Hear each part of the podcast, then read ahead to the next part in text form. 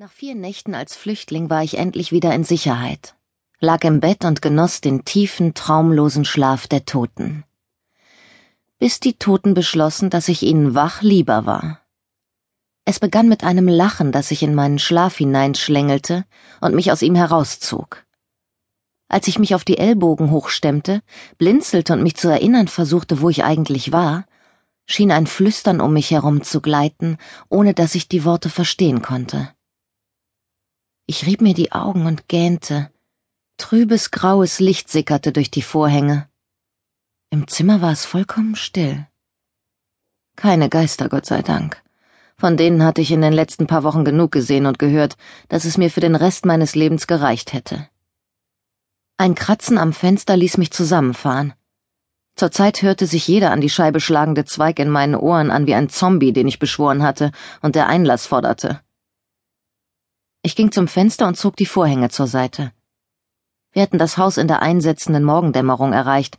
Ich wusste also, dass es mindestens Vormittag oder noch später sein musste. Aber der Nebel draußen war so dicht, dass ich nichts erkennen konnte. Ich beugte mich vor und drückte die Nase an das kalte Glas. Ein Insekt klatschte gegen die Scheibe und ich machte vor Schreck einen Satz. Hinter mir lachte jemand auf. Ich fuhr herum aber Tori lag noch im Bett und wimmerte im Schlaf. Sie hatte die Bettdecke weggestrampelt und lag zusammengerollt auf der Seite. Ihr dunkles Haar hob sich stachelig gegen das Kissen ab.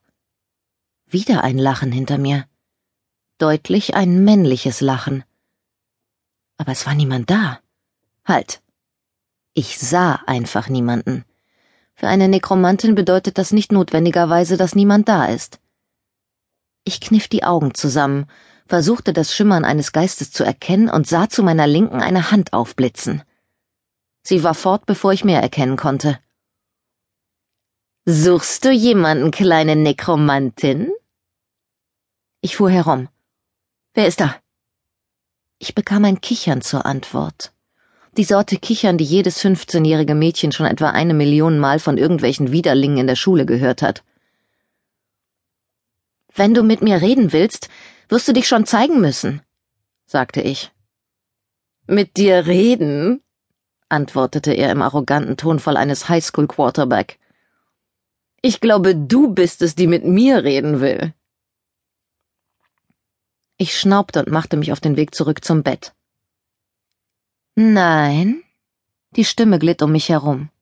Hm? Und ich dachte, du wirst vielleicht mehr über die Edison Group, die Genesis-Experimente, Dr. Davidoff wissen. Ich blieb stehen. Er lachte. Dachte ich's mir doch. Wir vier, Tori, Derek, Simon und ich, waren auf der Flucht vor der Edison Group, nachdem wir herausgefunden hatten, dass wir Versuchsobjekte in dem sogenannten Genesis-Projekt waren, einem Experiment zur genetischen Modifikation von Paranormalen. Meine Tante Lauren hatte zu den an dem Projekt beteiligten Ärzten gehört, aber sie hatte ihre Kollegen verraten, indem sie uns bei der Flucht geholfen hatte.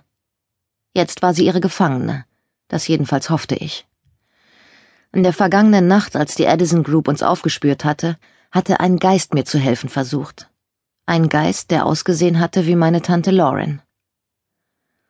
Nun waren wir angeblich in einem Schutzhaus, geleitet von einer Gruppe, die den Experimenten ein Ende machen wollte – und gerade jetzt tauchte der Geist eines Teenagers auf, der über das Projekt Bescheid wusste? Den würde ich kaum bannen, so groß die Versuchung auch sein mochte. Zeig dich, sagte ich. Kommandierst du mich rum, kleine Nekro? Seine Stimme glitt in meinen Rücken.